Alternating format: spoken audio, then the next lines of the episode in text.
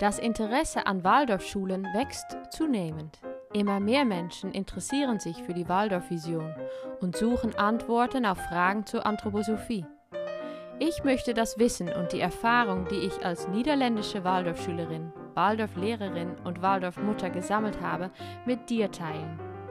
Ich bin Eveline Clignet und dies ist Waldorf Inspiration, der Podcast. Herzlich willkommen! Anthroposophie für Anfänger. Jeder kennt die Vorstellungen von Anthroposophen. Sie tanzen ihren Namen, kuscheln mit Bäumen, haben nur Holzspielzeug und gesichtlose Puppen, tragen immer Ziegenwollsocken, lila Kleider und impfen nicht gerne, ohne unangenehme Frage zu stellen. Oh ja, und sie gehen alle auf die Waldorfschule. Aber was ist Anthroposophie wirklich? In diesem Podcast werde ich dir über die theoretische Seite der Anthroposophie erzählen. Woher kommt sie und worauf gründen sich die anthroposophischen Gedanken und Bräuche? Einen Podcast darüber zu machen ist keine leichte Sache. Daher wird von dir ein wenig Geduld, Aufgeschlossenheit und Ausdauer verlangt. Viel Spaß dabei. Die Anthroposophie basiert auf den Ideen Rudolf Steiners. Rudolf Steiner war ein österreichischer Philosoph und Naturwissenschaftler und lebte von 1861 bis 1925. Inspiriert von den Werken Goethes und Nietzsches suchte Steiner nach einer Art Weisheit, nach einem Einblick in den Menschen, der in diesem Universum aus dem zeitgenössischen Bewusstsein heraus lebt. Seine Bücher Theosophie und die Geheimniswissenschaft im Umriss sind daraus entstanden diese Bücher könnte man als die Grundlage der Geisteswissenschaft Steiner bezeichnen, die auch Anthroposophie genannt wird. Anthroposophie ist keine Religion. Du bist also kein Anthroposoph, wie du Christ, Moslem oder Buddhist sein kannst. Du lebst mit Aspekten der Anthroposophie oder du hast Anthroposophie als Inspirationsquelle. Aus Steiners Ideen gingen verschiedene Initiativen hervor, die teils von ihm selbst entworfen und geleitet, teils von anderen weiterentwickelt wurden. Es war Steiner wichtig, dass die Anthroposophie absolut keinen Platz für Sektierertum oder Dogmen hat. Steiner sah die Dinge, beschrieb sie im Detail und setzte sie in praktische Ratschläge um.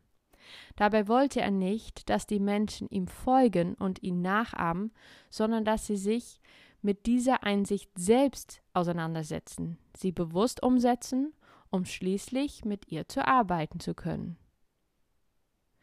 Wenn du in die Anthroposophie eintauchst, ist es wichtig zu erkennen, dass du Texte von Anfang des 20. Jahrhunderts liest. Große gesellschaftliche Umbrüche führten zu Erneuerungsimpulsen und verschiedenen Blickwinkeln im Bereich des Menschenbildes und des sozialen Zusammenhalts. Rudolf Steiner war ein Mensch seiner Zeit. Seine Wortwahl, Denkweisen oder Konzepte passen zu den Entwicklungen in den frühen 1900er Jahren. Und obwohl das Gesagte und Geschriebene vielleicht nicht mehr buchstäblich in diese Zeit passt, war Steiner meiner Meinung nach in vielen Bereichen seiner Zeit voraus. Das Wort Anthroposophie setzt sich zusammen aus Anthropos und Sophia, zwei griechischen Wörtern, die Mensch und Weisheit bedeuten. Als Grundannahme sollst du wissen, dass wir Menschen der Anthroposophie nach in einer materiellen und einer immateriellen Wirklichkeit leben. Das, was um uns herum greifbar und sichtbar ist, ist nur ein Teil der Welt, in der wir leben. Vielleicht ist ein viel größerer Teil unserer Realität unsichtbar.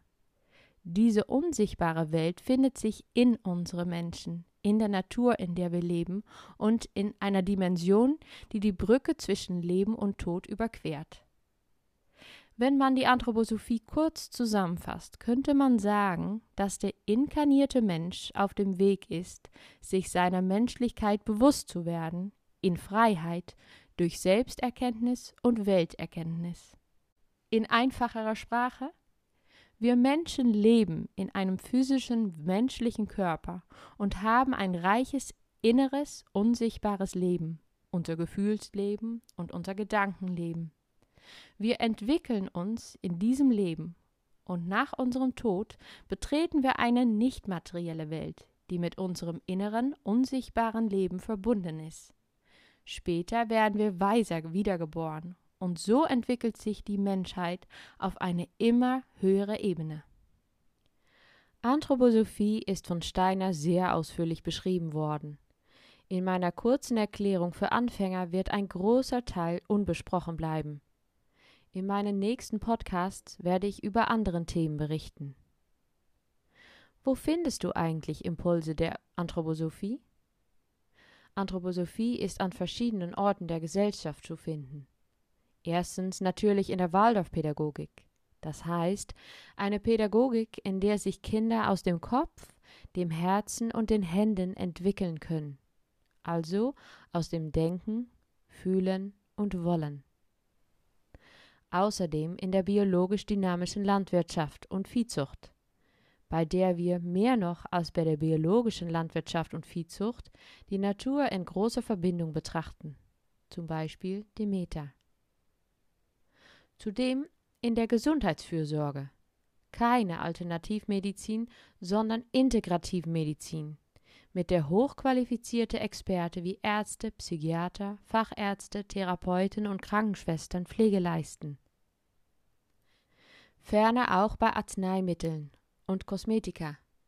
Naturbelassene Produkte von Herstellern wie Velida, Wala und Dr. Hauschka und auch bei der Betreuung älterer Menschen gibt es wichtige anthroposophische Ansätze, wo neben den regulären Therapien auch Behandlungen und Medikamente auf anthroposophischer Basis angeboten werden. Und auch in der letzten Lebensphase wird der Sterbeprozess von der anthroposophischen Vorstellung geleitet, dass das physische Leben zu Ende geht, der Geist aber weiterlebt weiter bei der Pflege für Behinderte. Denn im Kern, im Geist, ist jeder Mensch gesund und deshalb sucht man bei Menschen mit Behinderungen immer nach Wachstumschancen. Pflegebauernhöfe waren ursprünglich eine anthroposophische Initiative. Und wer schon einmal das Goetheanum oder eine Waldorfschule gesehen hat, weiß, dass es auch eine anthroposophisch geprägte Architektur gibt, wo die folgenden Punkte wichtig sind natürliche Materialien, aus der Natur abgeleitete Formen, Umweltbewusstsein und Integration mit der Umwelt. Dann findet man die Anthroposophie auch in der bildenden Kunst wieder, zum Beispiel in Form von Eurythmie und Literatur. Die Verlage Urachhaus oder Freies Geistesleben, um nur zwei zu nennen, geben anthroposophisch inspirierte Bücher heraus. Ferner dient die Anthroposophie auch als Grundlage für eine religiöse Bewegung, der Christengemeinschaft. Und zu guter Letzt finden wir anthroposophische Einflüsse in verschiedenen wirtschaftlichen und sozialen Initiativen, die auf der sozialen Dreigliederung basieren und in der allgemeineren Organisationswissenschaft, wo anthroposophische Impulse zu finden sind. Zum Beispiel Triodos Bank und Drogerie DM bzw. Alnatura. Bis hierhin diese Einführung in die Anthroposophie. Besuche gerne meinen Instagram- und YouTube-Account. Dort findest du eine Menge Inspirationen, Lieder, Beispiele für Jahreszeitentische, Tutorials und vieles mehr. Du bist auch herzlich eingeladen, auf meiner Webseite vorbeizuschauen. waldorfinspiration.com Nächstes Mal geht es hier weiter mit der Drei- und Viergliederung der Menschen. Bis dann!